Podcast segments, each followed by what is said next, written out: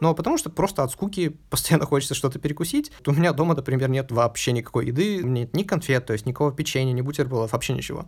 Я не могу что-то перекусить, даже если бы я хотел. И я таким образом урезал просто тысячи калорий, ну, как бы не говоря уже о дополнительных денежных расходах.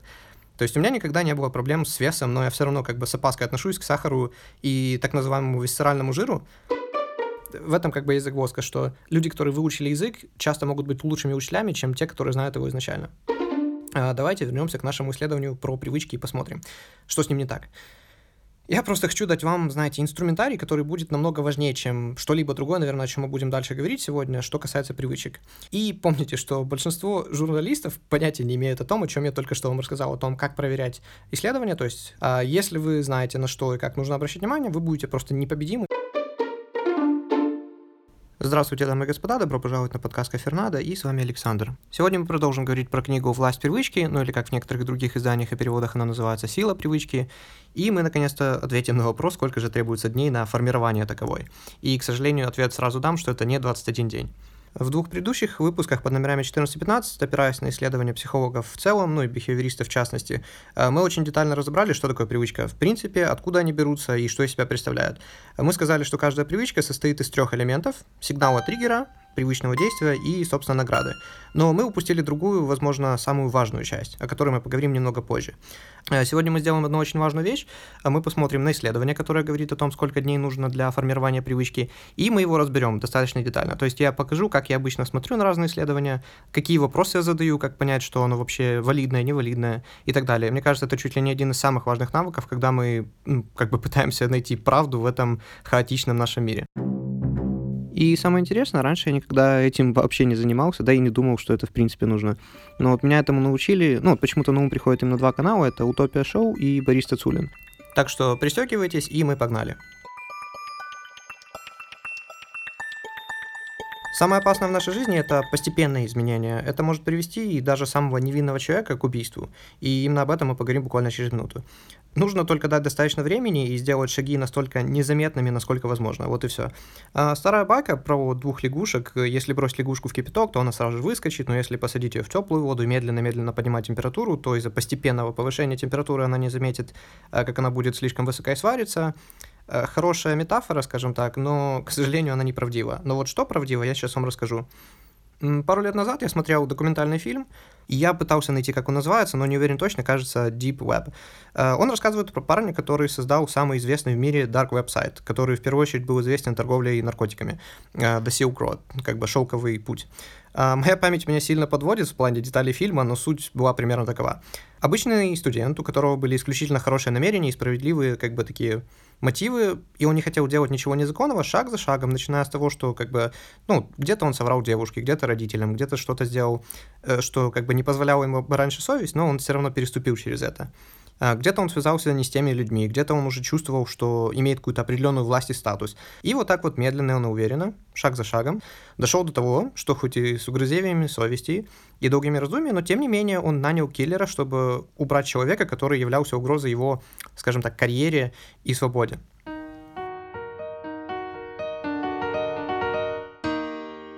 И если вы сейчас думаете, ну, этот человек изначально был психически нездоров, я бы в здравом уме никогда такого не сделал. Э, в этом выпуске у меня нет времени это подробно обсуждать, но просто почитайте про как результаты серии исследований под названиями «Эксперимент Милграма».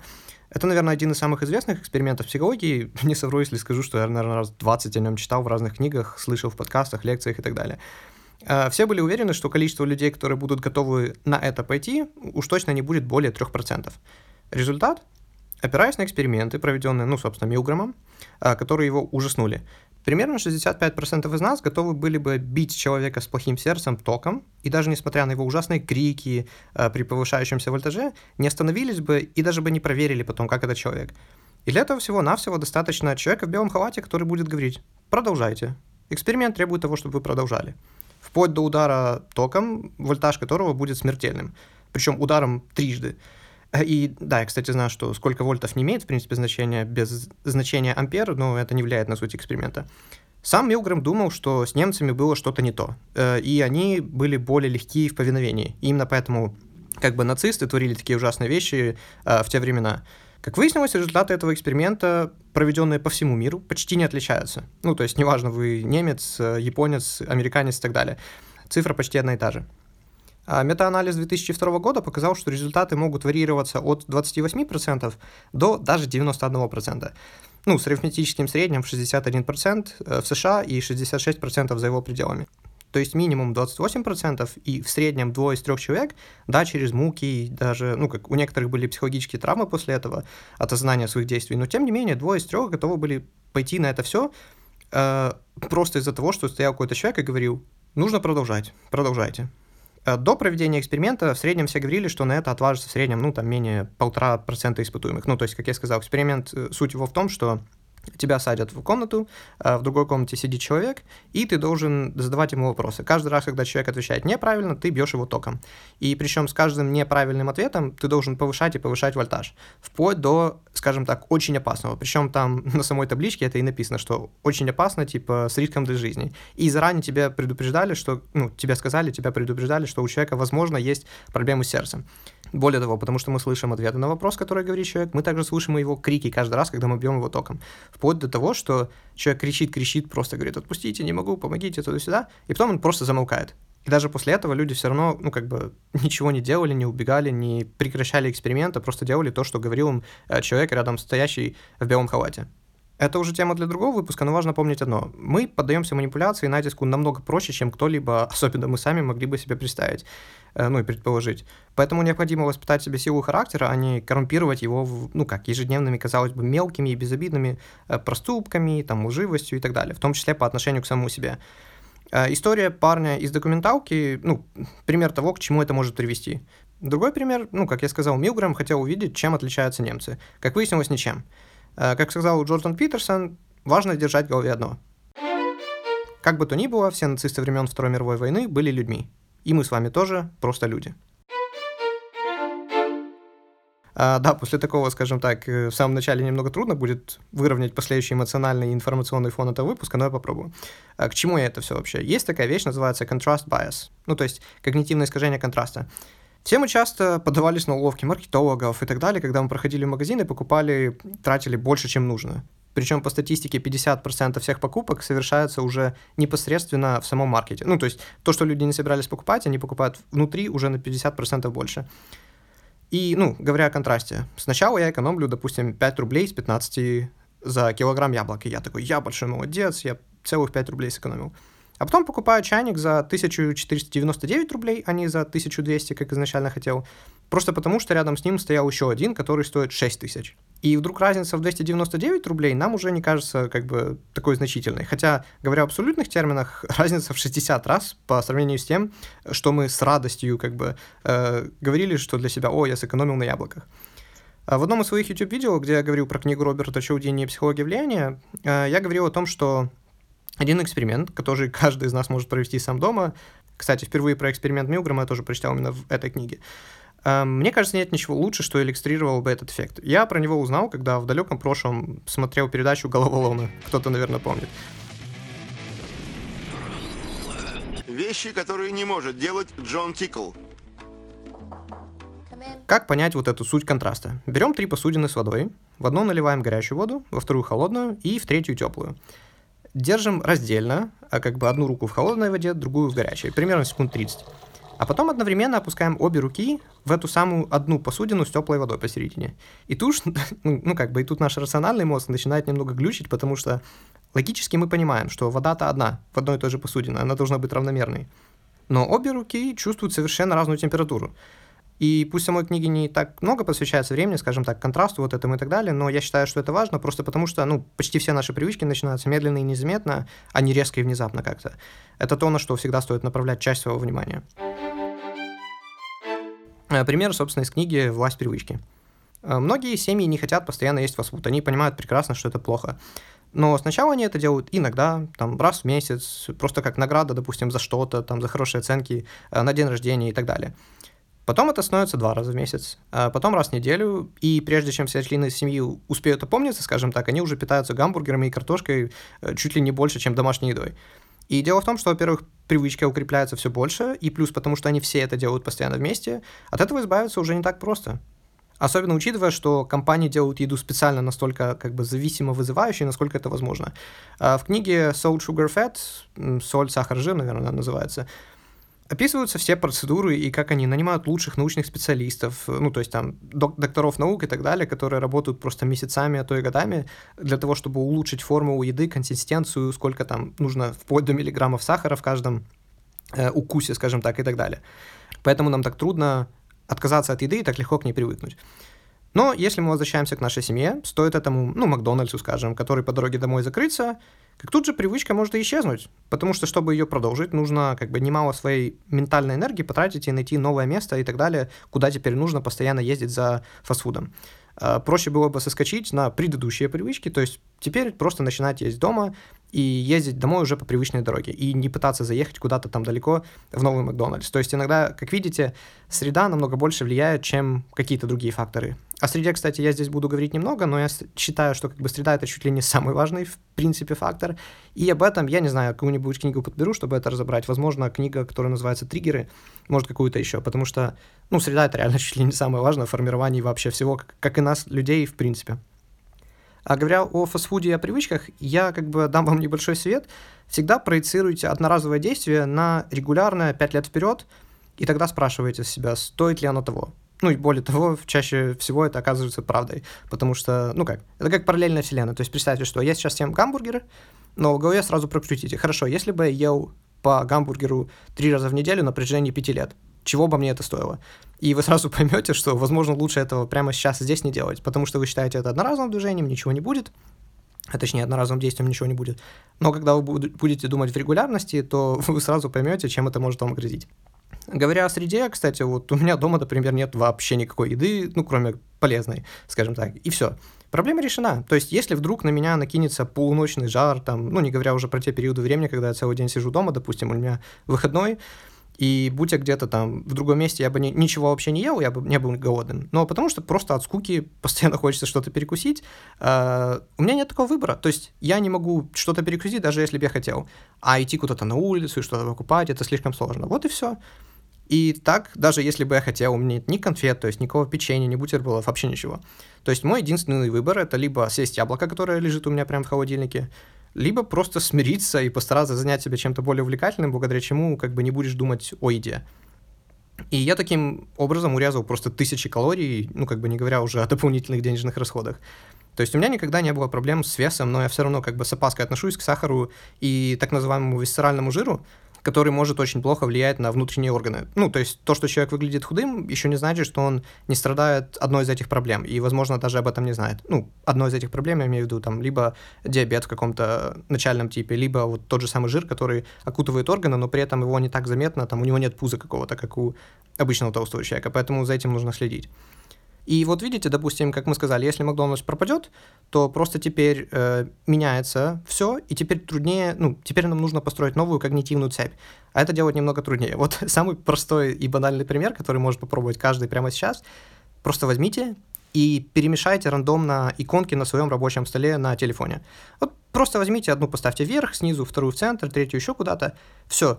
Вы первые, я не знаю, дня два, наверное, будете привыкать пользоваться, вы будете всегда тыкать там в одно, ну, вы привыкли, допустим, тыкать постоянно в WhatsApp или там в Instagram. Вместо этого будете жать на приложение музыку, которое теперь уже на этом же месте. Просто потому что ваш палец уже настолько привык тыкать в эту, ну, в это место, он даже будет не видеть, что там уже нет иконки Инстаграма, он будет тыкать туда по привычке. Ну, вот просто поменяйте иконки на рабочем столе, увидите, насколько сильно мы подвержены вот этим привычкам. А, кстати, помните о нашем старом друге Юджине, который как не потерял память, но потерял возможность запоминать все будущие действия. То есть он помнил все прошлое, он помнил, где он вырос, э, в какой школе учился, всех своих друзей и так далее. Но с момента, как у него произошла травма мозга, он больше ничего не мог запоминать. Так вот, однажды он споткнулся и сломал бедро. Ну, кстати, если вам интересно про Юджина послушать, послушайте предыдущие две части э, про эту книгу. Так вот, наш друг Юджин, он что сделал? А, сломал бедро. Точнее, не он сделал, а случайно так получилось. И, казалось бы, будучи в больнице, он должен паниковать каждые 10 секунд. А, ну, как бы, не понимая, почему у него гипс, где он находится вообще и что с ним случилось. Но на удивление, он никогда не спрашивал, почему он в больнице, то есть и все в таком духе. Он вообще не удивлялся. Подозрение, что, видимо, за 15 лет какая-то часть его мозга уже просто адаптировалась, скажем так, воспринимать мир в таком виде, каком он есть, и знать, что будет постоянно огромное количество вещей, которые он не будет знать, откуда, почему и как их вообще понимать. И поэтому он постоянно уже был спокойным, что достаточно интересно. И вообще, мне кажется, знаете, если хотите больше про Юджина почитать, про какие-то базовые штуки и привычек, э, даже не нужно прислушивать предыдущие два моих выпуска, вот просто скачайте, э, ну, как, не обязательно прям покупать книгу, скачайте ознакомительный фрагмент или зайдите прям онлайн, на Литресе там можно прочитать онлайн первую э, часть книги.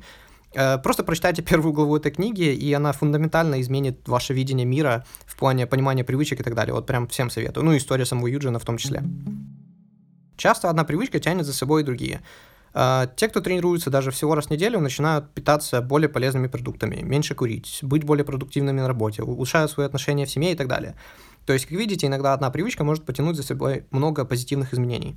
А также те, э, ну, вот кто в книге написано, что те, кто заправляют утром кровать, имеют позитивную корреляцию с большей продуктивностью днем и улучшенным благосостоянием и так далее. Как бы и, в принципе, делают меньше импульсивных покупок. Ну, как я, конечно, сказал только что, что, возможно, одна привычка может потянуть за собой другие, и что заправлять кровать позитивно коррелирует с большей продуктивностью, но тут, естественно, мы должны помнить про одну из ключевых фраз статистики, то, что correlation does not imply causation. То есть корреляция лишь указывает на связь, а не на причину. И говоря про первый случай, когда мы говорили, что один раз в неделю тренироваться, а люди также обычно более, меньше курят и более продуктивны, Точно так же можем сказать, что, возможно, наоборот, люди, которые меньше курят и более продуктивны, они начинают чаще ходить в тренажерный зал. А может, есть какой-то еще другой скрытый фактор или факторы, которые на это влияют. Ну, например, там, сознательность или добросовестность человека, что является так называемой conscientiousness э, в большой пятерке. Сейчас мы поговорим о другой важной вещи, которая, ну, можно было бы назвать возжелание, наверное, э, которая как обычно, ну почему я вначале это затронул, появляется постепенно. И мы не замечаем, пока у нас уже есть сильная привычка. О чем важно поговорить далее? Причина, по которой, как важно понимать, почему многие вещи, которые мы не хотели бы или наоборот хотели, но все все равно никак не становятся нашими привычками. Э, сколько бы мы ни использовали принцип, вот, который мы обсуждали, сигнал, действия, награда. В книге используется слово craving, то есть жажда или сильное желание чего-то. А я его буду называть дальше предвкушение, потому что оно лучше подходит в данном контексте. А, так вот, неважно, сколько раз мы повторяем действие, пока у нас не будет появляться именно предвкушение награды после триггера, никакой привычки не появится. А, сейчас объясню, что я имею в виду. А, тут мы переходим, наверное, к тому, чего все так ждали, еще, наверное, с первого выпуска. Сколько же дней нужно для формирования новой привычки? Если ответ простой, то в среднем 66 дней. Если ответ честный, то какая нафиг разница на самом деле? А, давайте на чистоту. Все мы хотим узнать, сколько же нужно все-таки дней для формирования привычки по одной лишь причине. Мы хотим себя заставить делать то, что нужно, но обычно то, чего мы не хотим. И это не только трудно, но мы себя еще и постоянно корим за то, что никак не можем, скажем так, посвятить себя тому или иному виду деятельности, который нам так необходим, и придерживаться изначального плана. Об этом я, кстати, подробно рассказываю в выпусках 5 и 6, говоря о книге, которую так и не перевели на русский «Commit to Win», то есть э, быть приверженным к победе. Если вы изначально интересуетесь как бы количеством требуемых дней только потому, что изначально надеетесь, что вот 65 дней подряд вы будете делать что-то, то, что вы не любите, и как бы это не приносит никакого удовольствия, но как бы наступая себе на горло, все равно, как бы, не знаю, там, к примеру, будете сидеть на жесткой диете, ходить в тренажерный зал, зал, больше читать, и потом, проснувшись на 66-й день, магическим образом вы почувствуете прям легкость, и сами того не, ну, как бы не замечая, очнетесь посреди дня, не заметив, как уже на автомате съели только салатик, отказались от сладкого, сходили в зал, почитали там и так далее. Если вы как бы с такой только мыслью спрашиваете, сколько же нужно дней, спешу вас всех разочаровать, мои дорогие слушатели.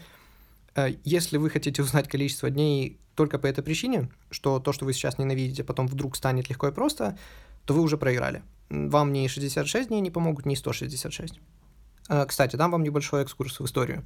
Э, раньше считалось, что 21 дня достаточно для того, чтобы сформировать новую привычку. Но дело в том, что как бы откуда это вообще пошло?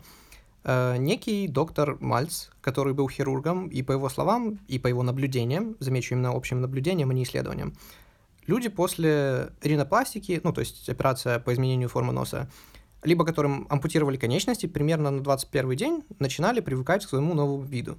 То есть он также выпустил книгу в 1960 году и в итоге э, сказал, что вот, ну, как я процитировал, требуется минимум 21 день для того, чтобы сформировалась новый образ как бы самого себя.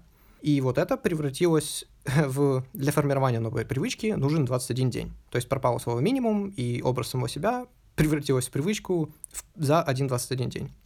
Э, книгу я его не читал, поэтому не могу сказать, что и как он там говорил про сами привычки, но потом вышло новое исследование Филиппа Лелли в 2009, ну, в 2009 году, откуда я взял эту цифру в 66. А, кстати, 66, если вы обратили внимание, две минуты назад я сказал, что нужно в среднем 66. А, каждый раз, когда вы слушаете, в принципе, слово «в среднем», в любом исследовании, как бы неважно где, стоит быть очень внимательным. А, потому что иногда, знаете, кстати, тут тот случай, когда английский и китайский термины намного более просты к пониманию, чем русский почему-то. То есть в английском это просто variance, и в китайском это фангча. Э, то есть в русском было намного более трудно запоминаемо, мне пришлось загуглить, и называется это дисперсия случайной величины. Ну, далее я буду называть просто дисперсия, надеюсь, так можно. Вы знаете, вообще в этом проблема как моего образования, так и многих других моих знакомых, кто учился за границей. Э, да чего уж там говорить, даже вот в школе я учился, я знал на зубок просто все правила украинского языка, то есть там щоток, эді, прислівниковий зворот, як його виділяють комами, ну и так далее. Но при этом я только в 10 классе узнал, что такое глагол и уже только после школы, что такое... Окей. Хотите прикол? Я хотел только что сказать, что еще и еще тогда я узнал, еще после школы я узнал, что такое прилагательное, но мне только что пришлось лезть в Google, чтобы понять, что такое прилагательное, потому что я забыл слово прилагательное. Вот, это, кстати, та же причина, по которой я считаю, что я имею намного больше права кого-то обучать английскому или даже китайскому, но не русскому или украинскому. Э, просто потому что те два языка я выучил и, соответственно, хорошо их понимаю, строение на осознанном уровне, э, в то время как в обоих других языках я разговаривал всегда. Я знаю все вещи, скажем так, на интуитивном уровне, и по, по этой причине почти на любой вопрос, а почему так? Единственное, что я могу ответить, ну, не знаю, мы так говорим. Вот, и как бы эта проблема... Я часто native спикеров тоже спрашиваю английский, говорю, а почему вы говорите так или иначе? Они говорят, я не знаю, мы так всегда говорим. То есть в этом как бы есть загвоздка, что люди, которые выучили язык, часто могут быть лучшими учителями, чем те, которые знают его изначально. И вот, как я могу обучить человека русскому языка, если я даже не могу вспомнить, что такое прилагательное, э, пока не зашел в поисковик. Вот это, кстати, как ни странно, отлично иллюстрирует, что можно быть ну, отлично знать какой-то предмет на одном языке и казаться совершенно необразованным, когда общаешься на другом. А давайте вернемся к нашему исследованию про привычки и посмотрим, что с ним не так. Я просто хочу дать вам, знаете, инструментарий, который будет намного важнее, чем что-либо другое, наверное, о чем мы будем дальше говорить сегодня, что касается привычек. Инструментарий, чтобы вы тоже в будущем не брали все на веру, когда просто слышали, для формирования привычки требуется 66 дней. А какое определение дают понятию привычка? Э, для какой привычки? Кому требуется? Всегда ровно 66 дней? Ну и так далее, понимаете? Это очень важные вопросы, э, помимо чтения просто одного заголовка. И сам PDF-файл оригинального исследования стоит 40 баксов, а в свободном доступе я его не нашел. Поэтому как бы поговорим о поверхностных вещах, э, но от этого, ну, я думаю, все равно будет более чем достаточно нам для того, чтобы его разобрать. Начнем с первого, sample size, э, с которым у меня в прошлых выпусках были такие проблемы. Э, размер выборки. В этом исследовании участвовало 96 человек на протяжении 12 недель. Уже проблема, потому что, с одной стороны, все, что больше 30 человек, считается как бы допустимым, но всего-навсего одна сотня — это не так уж и много. Э, большую роль могут сыграть разные случайные факторы. Следующее — кто все эти люди? Но это тоже очень важно, потому что мы, в принципе, должны выбирать случайных людей из общего населения. Но дело в том, что исследование было опубликовано, как я уже сказал, Филиппа Лелли, а также ее коллегами из Университетского колледжа Лондона. Когда в названии университета есть слово столицы страны, можно предположить, что это довольно престижное место, ну, колледж Лондона университетский колледж Лондона. А, почему это важно, я скажу через минуту. Я проверил, и он был основан в 1826 году. И согласно QS World University Rankings, а, этот университет занимал второе место в Европе, Великобритании, и четвертое в мире на 2012 год. То есть офигенный университет, да? И что тогда это значит? А, то, что раз это престижное место, значит, исследованию можно больше доверять? В какой-то степени да, но для меня это на самом деле не так важно. Важно вот что. Подавляющее большинство исследований, которых мы с вами читаем, проводятся непосредственно со студентами. Э, как я сказал, я не видел полной информации именно этого исследования, но если предположить, что это так, э, то мы должны держать в голове, что вышеупомянутые 96 человек, во-первых, люди, которые, скорее всего, из престижных семей, и что еще более важно, они учатся в университете, куда очень и очень трудно попасть. А значит, что у, ну, как бы у этих людей по сравнению с типичным человеком намного больше выдержки и силы воли, что может сильно влиять на результаты того, что мы пытаемся изучить в данном случае. мы, возможно, имеем так называемый skewed sample size. Э, ну, я полагаю, на русском это называется асимметричное распределение. Самый простой пример — это провести онлайн-опрос о том, пользуетесь ли вы интернетом. Э, вот вам, собственно, и skewed sample size. Ну наверное, примером еще лучше даже будет это в конце часового выпуска спрашивать людей, нравятся ли им длинные выпуски. М, да. А, хорошо, идем дальше. Как они э, замеряли прогресс? Как они определяли привычку как таковую? Они определяли это просто как действие, которое становится все более и более автоматичным. Замеряли они это тем, что просто спрашивали самих участников каждый день о том, как им кажется, стало ли действие более автоматичным по сравнению с предыдущим днем. А какие могут быть проблемы с э, автоматичность равно привычка, и что замеряли это по субъективным ощущениям участников, я думаю, говорить особо не стоит. Следующее. Какие привычки? Привычки на самом деле были самые разные. Кому-то нужно было дополнительно пить один стакан воды после обеда. Кому-то делать 50 приседаний перед завтраком, а кому-то 15, э, ну, 15-минутная пробежка перед ужином. Это, кстати, хорошо, что действия были привязаны к таким, скажем так, постоянным действиям, которые повторяются каждый день примерно в одно и то же время, например, там, перед завтраком, после ужина и так далее. Э, это хорошо. Хотя тут э, тоже можно сказать, что сам факт приема пищи, учитывая сколько, ну, как она провоцирует выработку дофамина, может повлиять на результат, но это уже как бы придирки. Что в итоге? Помните, я сказал, что всегда осторожно нужно относиться к средним числам? Вот простой пример. Я прихожу в две комнаты. В первой это просто 11 офисных работников, занимающих примерно одинаковые позиции в инвестиционной фирме. Можно сказать, что средняя зарплата людей в этой комнате будет 200 тысяч рублей.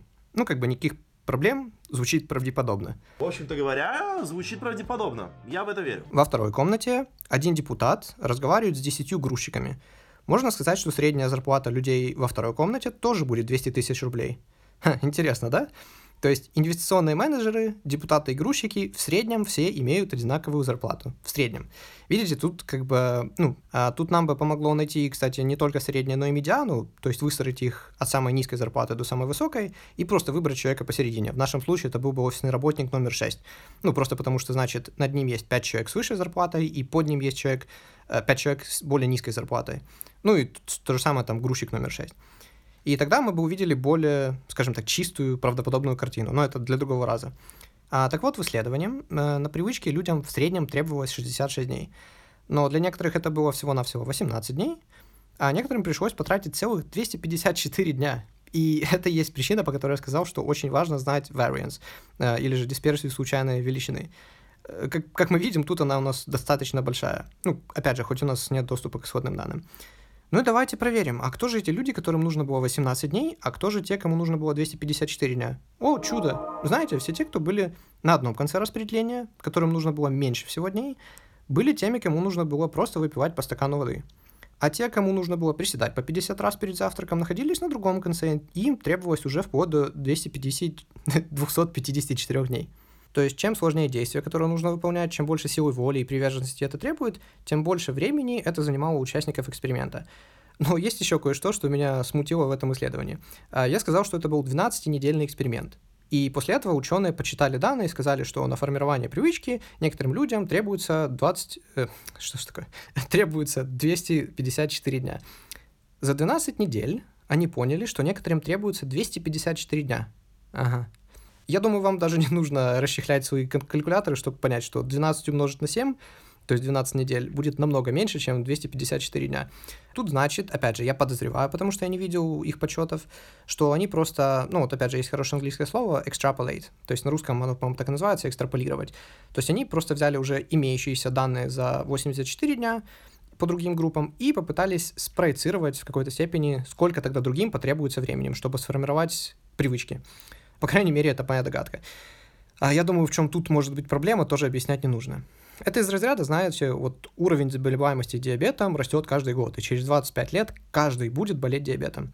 При этом у темнокожих людей риск развития диабета выше, чем у белых. Таким образом, при прочих равных через 25 лет 100% всего населения будет болеть диабетом, и 120% темнокожих людей будет болеть диабетом. Ну, знаете, как бы, э, как по мне, самый главный просчет этого исследования – даже не в этом. Я не знаю, как бы намеренно это было или нет, но почему в нем нет ни одного слова о том, на как долго у людей оставались эти привычки после того, как они сформировались. То есть, по крайней мере, во всех статьях, которые про него писали, я не нашел вообще об этом ни слова.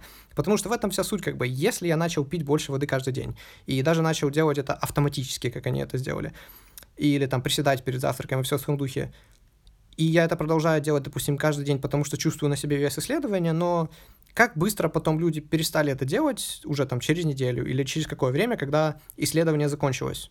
То есть в чем смысл эксперимента про привычки, если они даже не, при, ну, не проследили, на как долго привычки остались у этих людей? Короче, а стоит ли говорить, что это исследование полный провал и вообще ничего не стоит? Э, конечно, нет. Это очень важное исследование, и из него можно много вынести. Оно, как, очень даже полезное, плюс пока что это лучшее, что у нас есть. Ну, как бы, что, что мы еще сделаем? А, во-первых, я в жизни сам ничего не исследовал, плюс, как я сказал, у меня не было доступа к оригинальному исследованию, я в этом ничего не понимаю, но, тем не менее, я думаю, сам исход того, как к этому относиться, как, в принципе, проверять многие исследования, вам должен быть понятен. И вот, как я сказал на самом деле в начале, раньше этим вообще сам никогда не занимался, но вот благодаря, ну, как я сказал, тот же там Утопия Шоу, Борис Цицулин, я начал тоже всегда обращаться к первоисточнику, потому что, смотря их видео, я понял, что не знаю, чуть ли не 90% вещей можно решить самому и узнать, не имея никаких, э, ну, как я сказал, там, познаний глубоких и так далее, максимум, там, ну, английский, да, нужен, очень часто бывает, а так все. Тот же Борис, хоть он про многие медицинские вещи именно разговаривает, э, у него, по-моему, экономическое образование, хоть он там начинал что-то учиться на медика, но так и не доучился. То есть, э, правда, она вот прямо на поверхности, достаточно просто загуглить, не знаю, один-два термина, и уже будет достаточно для того, чтобы выявить настоящую правду и не верить вот этим всем вещам, которые нам пытаются впарить голову, ну, те же там какие-то журналы, которые пытаются, ну, как я говорю, клики получить и все в таком духе. Но суть в том, что, по крайней мере, они стараются, по крайней мере, они все проверяют, и потом, как есть, рассказывают видео. Ну, как я делаю такие оговорки, чтобы вы понимали, что, конечно, им не стоит тоже на 100% всему доверять, но как минимум то, что они этим занимаются, я очень ценю, и ну, от них я, собственно, этому и сам научился. И именно вот такие вещи помогают мне развивать вот это так называемое критическое мышление, которого у меня, ну, очень-очень не хватает на самом деле, скажу по правде. То есть я достаточно наивный человек, и когда я многих людей смотрю или слушаю, или читаю, то я очень быстро верю во все, что они говорят. Но поэтому вот так, шаг за шагом пытаюсь все-таки это перебороть, как-то развиваться, и вам советую то же самое. Вот, ну, как я сказал, в описании можете найти и Борис Цацулин канал, и Утопия Шоу. Но мы должны, как всегда, помнить о том, что если что-то сделал авторитетный ученый, это назвали словом исследованием и опубликовали в научном журнале, по факту ничего не значит. Более того, я на днях разговаривал со знакомой, которая учится в Германии, и когда я говорю учится, она реально как бы вкалывает каждый день и ночь. Иногда она там, если нужно что-то срочно сделать, она может на протяжении там 6-7 дней по 14 э, часов в день прям впахивать, писать какие-то исследования и так далее. Так вот, она мне рассказала, как порой в домашнем задании сама меняла данные графика так, просто чтобы они казались, допустим, более внушительными, имели больше вес или какие-то цифры немножко поменять, чтобы исследование показывало немного больше эффект, чем, ну, как бы, чтобы казалось большим, чем изначально. Ну, вы поняли. И она мне сказала, что дело в том, что люди, которые очень хорошо в этом разбираются, они могут провернуть это еще с большим успехом, еще даже менее заметно, как бы изменить эти данные и показать, что вот есть такой-то результат. Хотя на самом деле его может не быть, и человек об этом прекрасно знает. И помните, что большинство журналистов понятия не имеют о том, о чем я только что вам рассказал, а, либо же намеренно закрывают на это глаза, потому что для них главное это клики на статье, вот и все. Э, э, ну, хотя на самом деле, не, я вам серьезно говорю, если бы вы реально воспользовались вот просто вот этим куском, который я вам рассказал о том, как проверять исследования, то есть размер выборки, как вообще измеряли, э, что измеряли, как определяли, какие люди, где они учатся, какой их бэкграунд и так далее – вы уже будете, не знаю, лучше, чем 99,9% всех людей вообще, которые пытаются разобраться в этом всем. И это только одно из как бы применений. А если вы знаете, на что и как нужно обращать внимание, вы будете просто непобедимы, и никто не сможет вами легко манипулировать. Опять же, в нашем мире, когда информация просто со всех сторон нас ну, бомбардирует постоянно. Главное, что мы можем вынести из вышеописанного исследования, что по факту процесс автоматизации для каждого человека разнился очень и очень сильно. А какая этому могла быть причина, мы можем только гадать. Но есть чувство, что ранее упомянутое предвкушение играет чрезмерно важную роль. Намного проще быть радым тому, что тебе вот-вот нужно будет выпить стакан воды, чем тому, что тебе нужно сделать 50 приседаний, когда ты только что проснулся. Именно поэтому, когда мы говорили еще в далеком втором и третьем выпусках про книгу «Закончить то, что начал», так важно в первые дни начала тренировок, утренних пробежек там и так далее, всегда оставаться немного голодным, э, чтобы у вас оставалась как бы неудовлетворенная нужда. И тогда мы уже были бы как бы в ожидании следующего дня и пробежки. а не наоборот, когда я постоянно наблюдаю, как на следующее утро люди после там э, занятия с тренером встают просто полумертвым или даже как бы если могли себя заставить побегать снова, вместо награды мы бы получали только боль. И даже взяв всю волю в кулак и как бы насильно промучав себя, ну, как бы на тренировке еще пару раз, мы закрепим, как мы закрепим исключительно негативный опыт, и нам не захочется больше возвращаться вот в тренажерный зал и так далее. И если вы все равно считаете, что именно так и нужно, как бы, что нужно взять волю в кулак и идти до конца, Просто посмотрите на свои результаты за прошедшую пару лет. Довольны ли вы ими? Вот и все. Если да, поздравляю, у вас все отлично. Если нет, если вы уже срываетесь там с 10 диеты, вы не ходили в зал уже год, или там ходили не больше, чем раз в неделю, потом бросали, или вы не можете заняться еще какими-то делами, которые вам нужны в плане там чтения или чего угодно, измените свою стратегию. И, как бы говоря о боли, опять же, я должен ну, как сделать небольшой акцент на том, что, в принципе, можно получать даже как бы психологическое удовольствие благодаря боли. Потому что мы понимаем, что страдаем ради чего-то большего. Но обычно это делать труднее, чем изначально все выстроить правильно. Э, тут подходит цитата очень хорошая. The one who has a why can bear almost anyhow. То есть тот, у кого есть зачем или почему, может преодолеть любые как. И это, ну, иногда эту статую приписывают Ницше, иногда Виктору Франклу. Ну, по сути дела, это все из одного и того же, э, как, источника, когда человек просто в концлагерях сидел и потом писал свои мемуары. Но неважно, я вот к чему. Говоря о том, чтобы найти удовольствие в боли, я не раз замечал, как по себе, так и по другим, что это очень сильно влияет на тех, кто, ну, не знаю, например, занимается растяжкой. Если вы хотите сесть на шпагат, пока вы не научитесь расслабляться и находить в этом хоть какое-то удовольствие, даже с тренером вам придется очень-очень сильно постараться, чтобы достичь, ну, хоть каких-то результатов. А моя тренер была смышленая женщина, и хоть она давила на меня просто что есть силы, она всегда говорила, что выбор полностью за мной, и я могу остановиться в любой момент. И сама мысль как бы владения ситуацией здорово помогает. Э, правда, почти всегда это заканчивалось тем, что я говорю, все, все. Она такая, что? Я говорю, нет, все, все. Она, а, ты все? Я говорю, да. Она, точно? Я говорю, да, да, да. Она говорит, ну я отпускаю тогда, да? Я говорю, быстрее. Она говорит, давай тогда так. Ты расслабляешься еще на 10 секунд. Как только ты расслабляешься, я считаю до 10, и я тебя отпускаю. И все, и ты как бы все равно все еще зажат, и время пока не начинается, ты не можешь расслабиться. Потом она немножко приотпускает, и ты в этот момент расслабляешься, она снова нажимает, и ты такой, ну окей, 10 минут, э, 10 секунд я могу уже потерпеть. И через 10 секунд, когда как бы финишная черта уже вот-вот, э, намного проще терпеть, и ты миришься с болью, и даже находишь в этом какие-то приятные чувства, что ли. ну, как бы, а что еще делать? Ну, я уже не говорю о таком эндорфиновом кайфе, который, ну, как появляется после того, как это все заканчивается. Эндорфины помогают притупить боль и даже частично влияют на наше эмоциональное состояние, если что. Э, и исследования действительно показывают, что участники экспериментов, которые считали, что могут остановить его в любой момент, ну, какой-то неприятный эксперимент, говорили о том, что чувствовали меньше боли и могли терпеть намного дольше, э, если их сравнивать с контрольной группой. То есть единственная разница это то, что они думали, что у них есть контроль. Вот и все. Такие люди, как э, Арнольд Шварценеггер, там, Дуэйн Скала Джонсон, оба начинали тренироваться в очень раннем возрасте, и они оба говорят, что они просто кайфуют от стука металла в зале, от напряжения, от чувства самоудовлетворения, когда как бы они оба преодолевали себя, и ты сделал вместо там 12 повторений, 13, когда ты думал уже, все, не могу, и ты доделал там еще три раза. Они говорят, что они до сих пор кайфуют каждый раз, когда приходят в тренажерный зал. А Шварценеггер, наоборот, вообще говорит, я сейчас, когда прихожу в зал, мне просто хочется рвать и метать, и ненавижу людей, которые там сидят и не переписываются. Говорит, вы можете себе представить, они переписываются. Если ты пришел, типа, качаться, должен качаться. Кого хера ты тут пишешься на телефоне, там, с кем-то смотришь что-то. У таких человек, типа, ну, у такого человека никогда не будет никакого прогресса и результата. Знаете, мне кажется, что я просто смотрю, что я записывал аудио уже на целый час, и мы только на середине сценария. Ну, в общем, как обычно.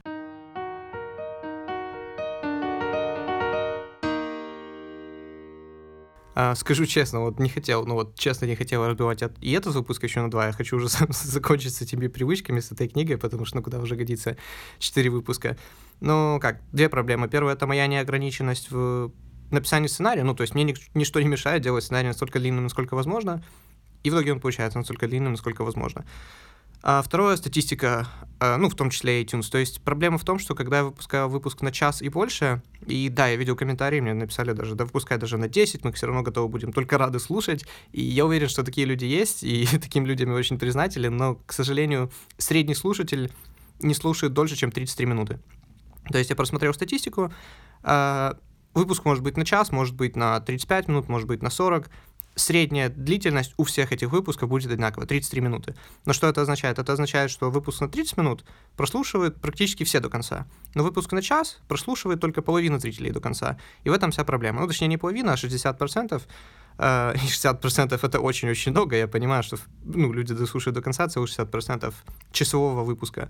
Но дело в том, что когда выпуск 35 минут, его дослушивают до конца 85 и больше процентов, что намного важнее. Получается, в итоге, если выпускать часовой выпуск, то половина людей, по сути дела, не прослушивает получасовой выпуск, вот и все. Поэтому постараюсь так больше не делать, потому что, как, я, я уже сам запутался, честно, о чем я говорил, о чем я не рассказывал что записал, что нет. Поэтому как, если я правильно все подозреваю, то вот в следующем выпуске мы поговорим все-таки про компании, как они ежедневно заставляют нас делать те или иные вещи, которые нам совершенно не нужны, а как Instagram Stories, допустим, сколько там всяких функций, которые специально заточены по то, чтобы манипулировать нашим сознанием и как, ну, точнее, не, не сознанием, а вниманием, и заставлять нас каждый день возвращаться в Инстаграм.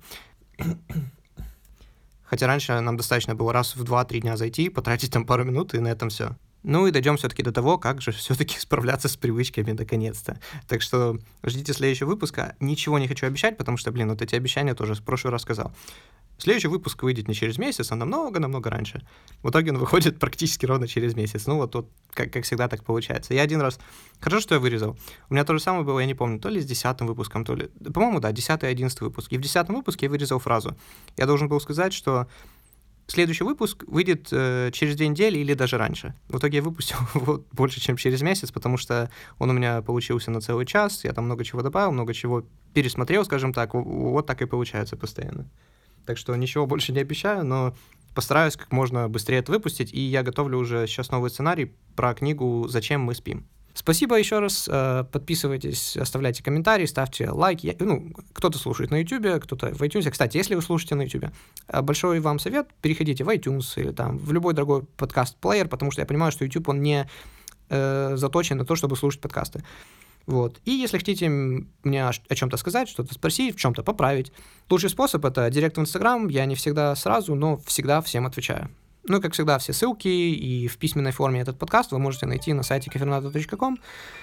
Всем еще раз спасибо и до новых встреч.